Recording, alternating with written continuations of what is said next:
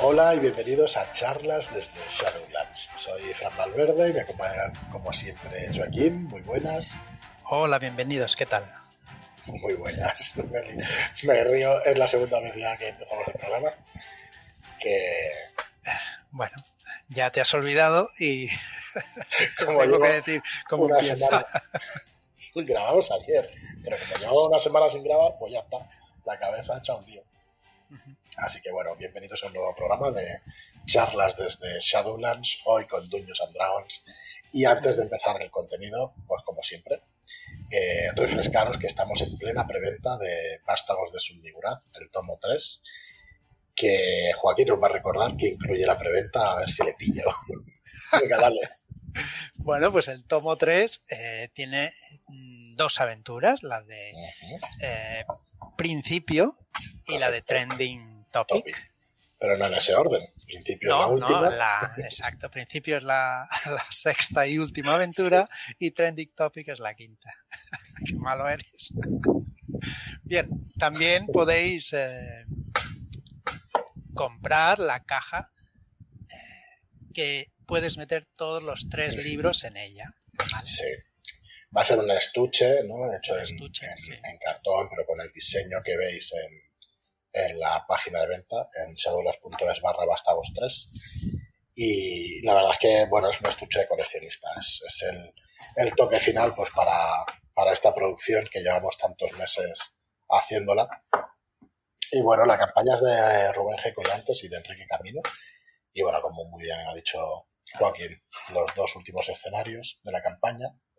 Al final 6 van a salir un montón de sesiones. Es un montón de material con los tres tomos. Sí, sí, sí. Y bueno, muy orgullosos de haber participado en un proyecto así, de haberlo podido editar y tal. agradecidos también a, Sí. a los dos escritores. Son Sí. estupendos. Y a todos vosotros que habéis hecho posible pues que sigamos editando libros. Así que nosotros encantadísimos. También recordaros que el día 15 sale el siguiente Shop.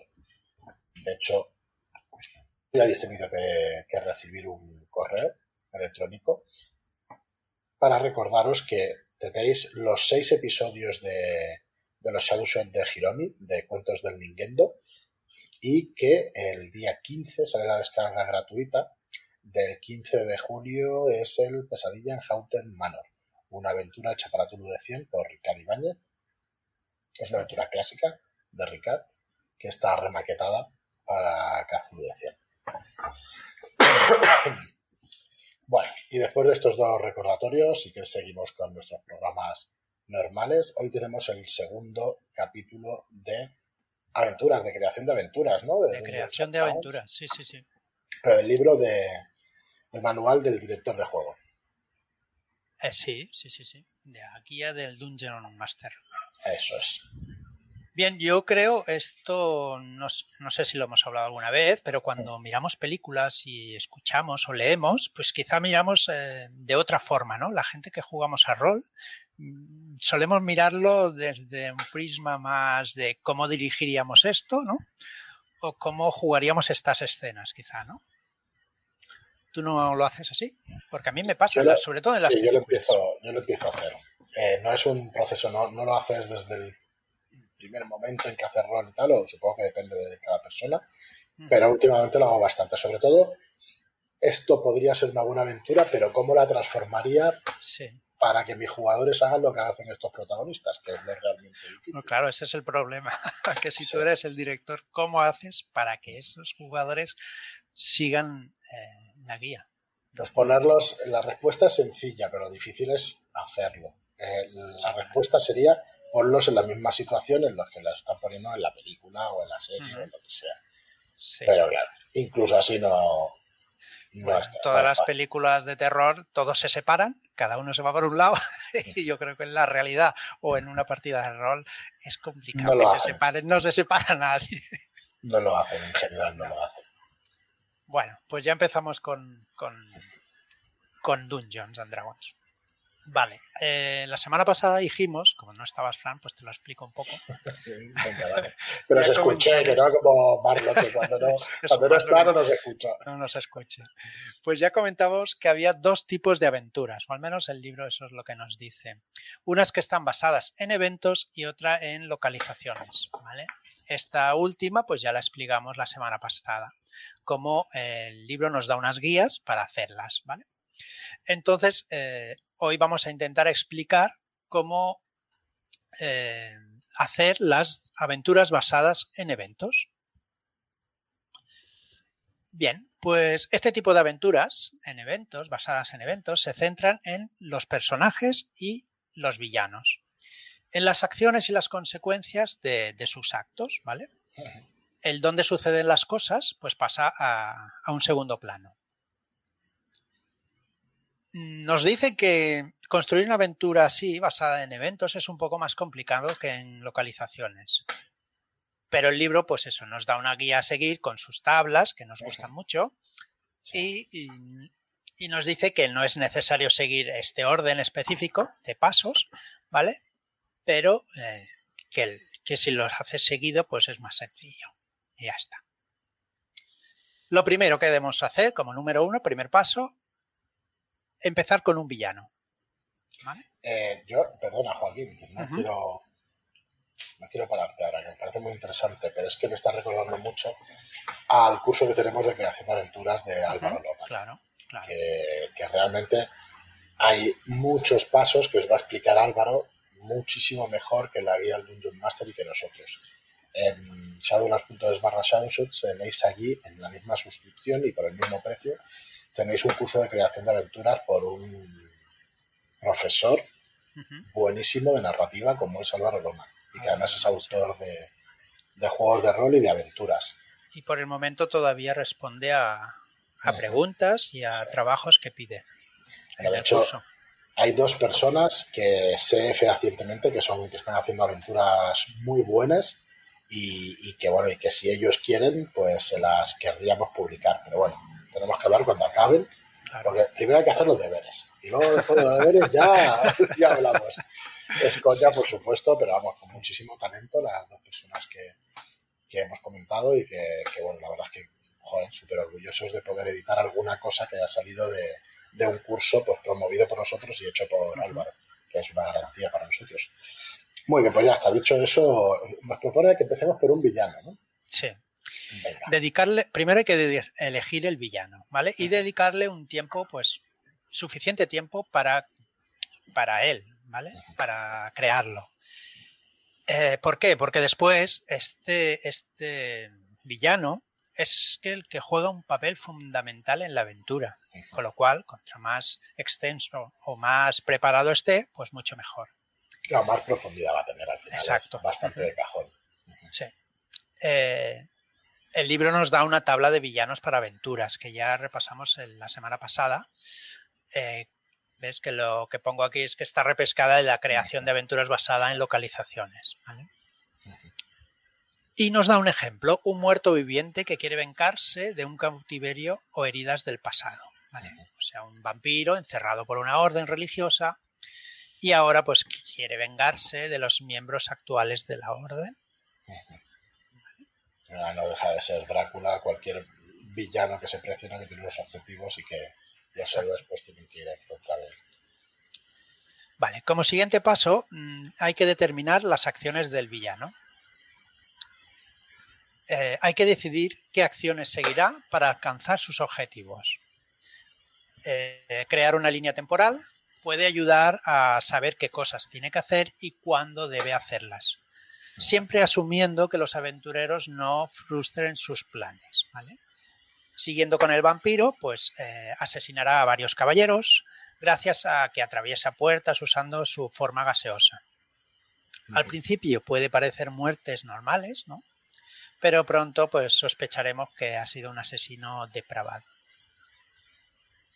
También nos da una, mm, una tabla de ideas para acciones del villano. ¿vale? Una tabla de seis ideas, un dado de seis y como primera idea sería corrupción creciente.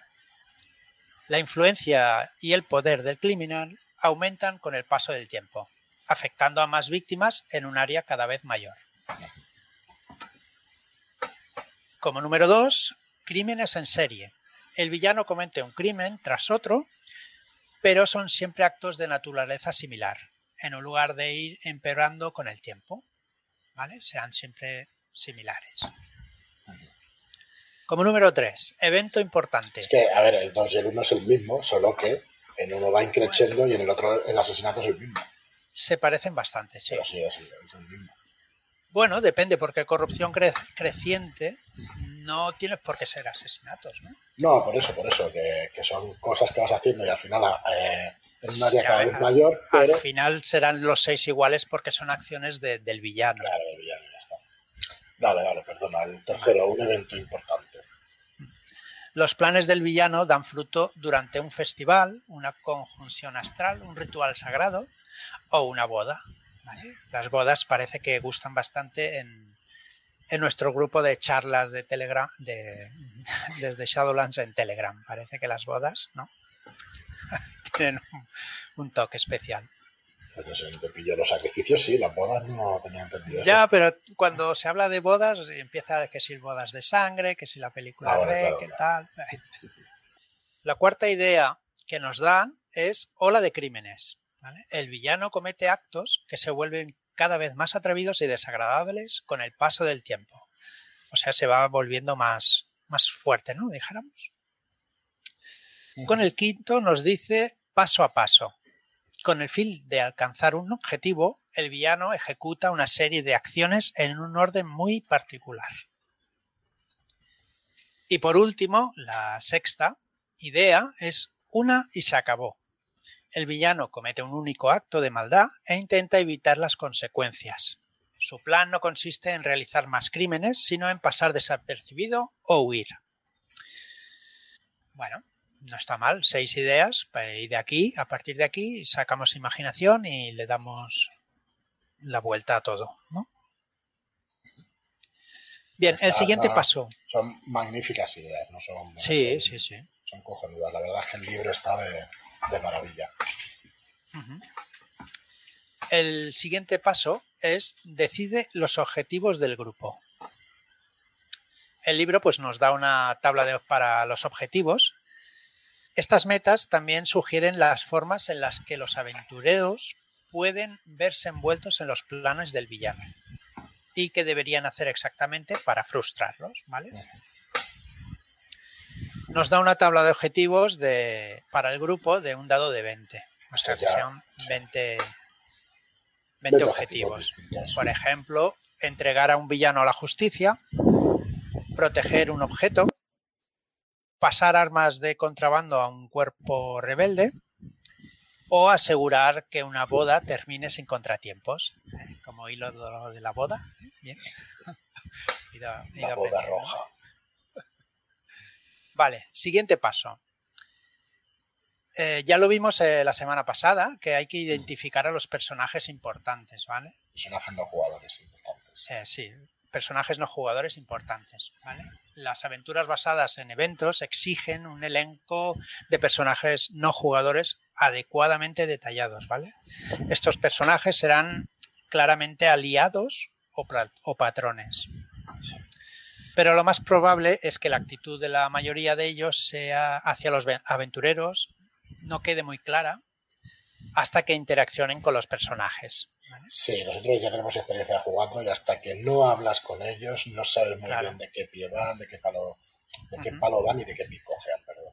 Exacto. Más adelante veremos que hay que darles un bonito trasfondo para que todo quede redondo. De hecho, por, por redondear un poco el tema, tenemos una charla de jugadores, eh, de personajes no jugadores en nuestro canal de YouTube y aquí en el podcast también que explicamos cómo hacer unos personajes no jugadores interesantes y, que, tengan, gracia.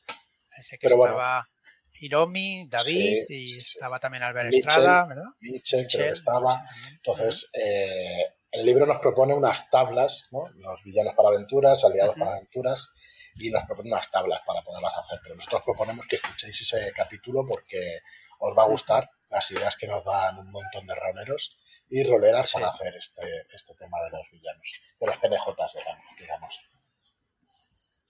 Muy bien, pues vale. Como siguiente paso, hay que tener previstas las acciones del villano. Hay que ver que las acciones del villano que hemos descrito en el segundo paso, hay que pensar en las reacciones del aventurero, ¿vale? Y si, hay posibilidad de que su reacción estropee sus siguientes acciones. ¿De qué forma actuará el villano? Pues hay que tenerlo presente. Lo que podemos hacer es un diagrama de flujo, ¿vale? Para las acciones y reacciones del villano.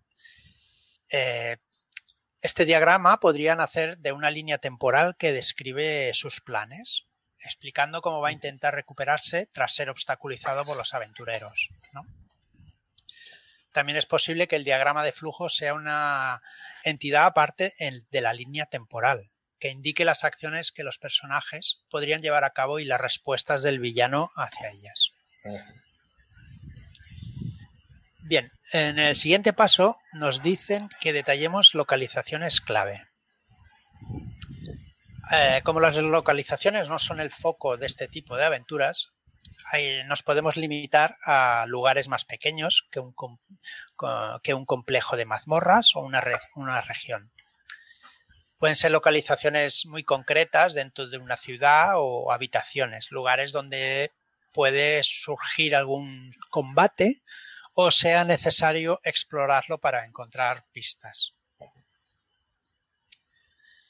El siguiente paso, también lo vimos en la semana pasada, es elegir una introducción y un clímax nos explican cómo definir la introducción y el, clímax con dos tablas para que nos sea más sencillo.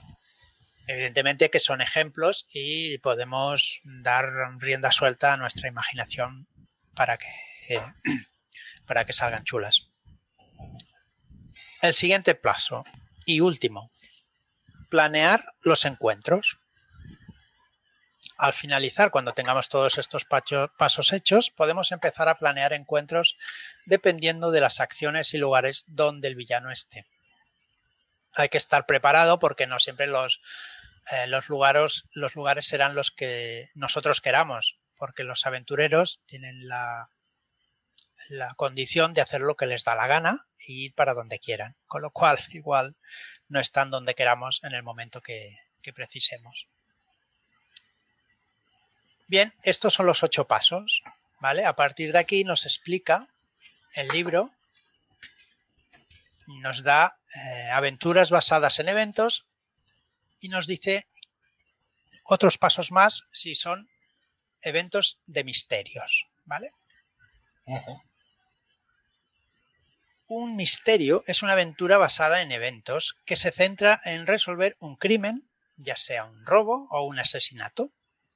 Así pues, la ola de crímenes una y se acabó o crímenes en serie, en serie pueden inspirarnos para una aventura que gire en su entorno. Eh, para crear una aventura así, seguiremos los pasos anteriores y añadiremos tres más.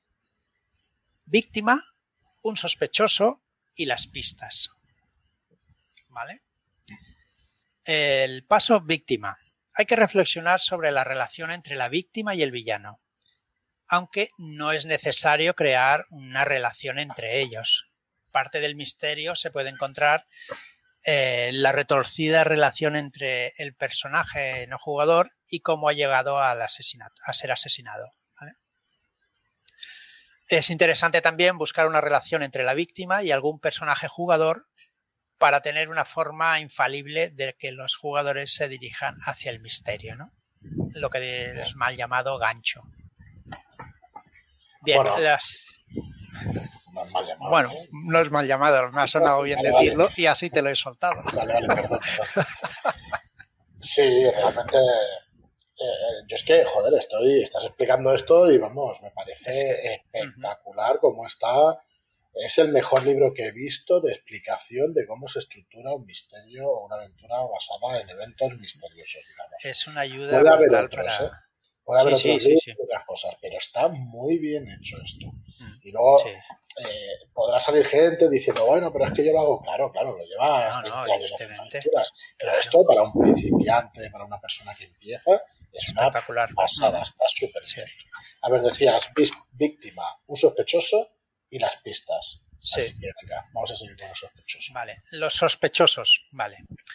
El elenco que tengamos de personajes no jugadores debería incluir unos cuantos que fueran sospechosos, ¿vale? No solo uno, porque entonces no tiene mucha gracia, ¿no? Pero si tiene unos cuantos, pues será más complicado de, de eh, conseguir eh, averiguar quién es el asesino o el, el villano, ¿no? Estos sospechosos mm, deberían tener algún móvil, algún motivo, o los medios, o incluso la oportunidad de cometer el, el robo o el asesinato, ¿no? Pudiendo ser muy obvios o ir saliendo de, durante la aventura. Un truco que nos dice el libro para mantener tanto a los personajes como a los jugadores en la incógnita, incógnita de, de, quién es, el villano, es que te asegures de que varios sospechosos poseen algún secreto. En el momento, que es lo que decías tú antes, que interactúan con los personajes jugadores, pueden mostrarse más nerviosos o intentar mentir, cosa que les haga pensar que son culpables o inocentes, depende de lo que dicen. Que tenga sospecha sobre ellos. Exacto. Su pasado con la víctima hará los sospechosos personajes no jugadores más interesantes para, para jugar con ellos. ¿no? Lo que decíamos del trasfondo de los, de los sospechosos hará que, que sea más interesantes para la aventura. Y por último, las pistas. ¿vale? Las pistas apuntan hacia la identidad del villano. Pueden ser de dos tipos, verbales, como testimonios, y físicas, que serían mensajes escritos de la víctima o algún objeto perdido por el asesino. Incluso el arma escondida por el lugar del crimen, claro. Eh, las pistas deben apuntar a un sospechoso, pudiendo sacar motivos u oportunidades para cometerlo. ¿vale? También alguna pista puede indicar a algún sospechoso que, sea, que, se ha equivocado, ¿vale? Que no, sea el, villano. Pero después eh, deben llevar eh, alguna otra pista hacia, hacia el bueno, ¿vale? Que redireccione a los, mm. redireccione a los aventureros porque si no puede salir mal la aventura.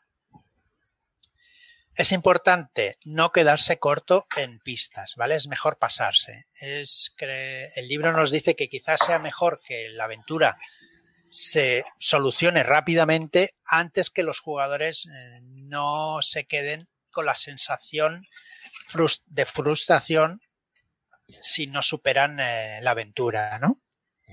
Eso no sé yo si es muy real o no, porque al final lo que buscamos es pasarlo bien durante la aventura, aunque no consigamos nuestro objetivo, ¿no? No sé.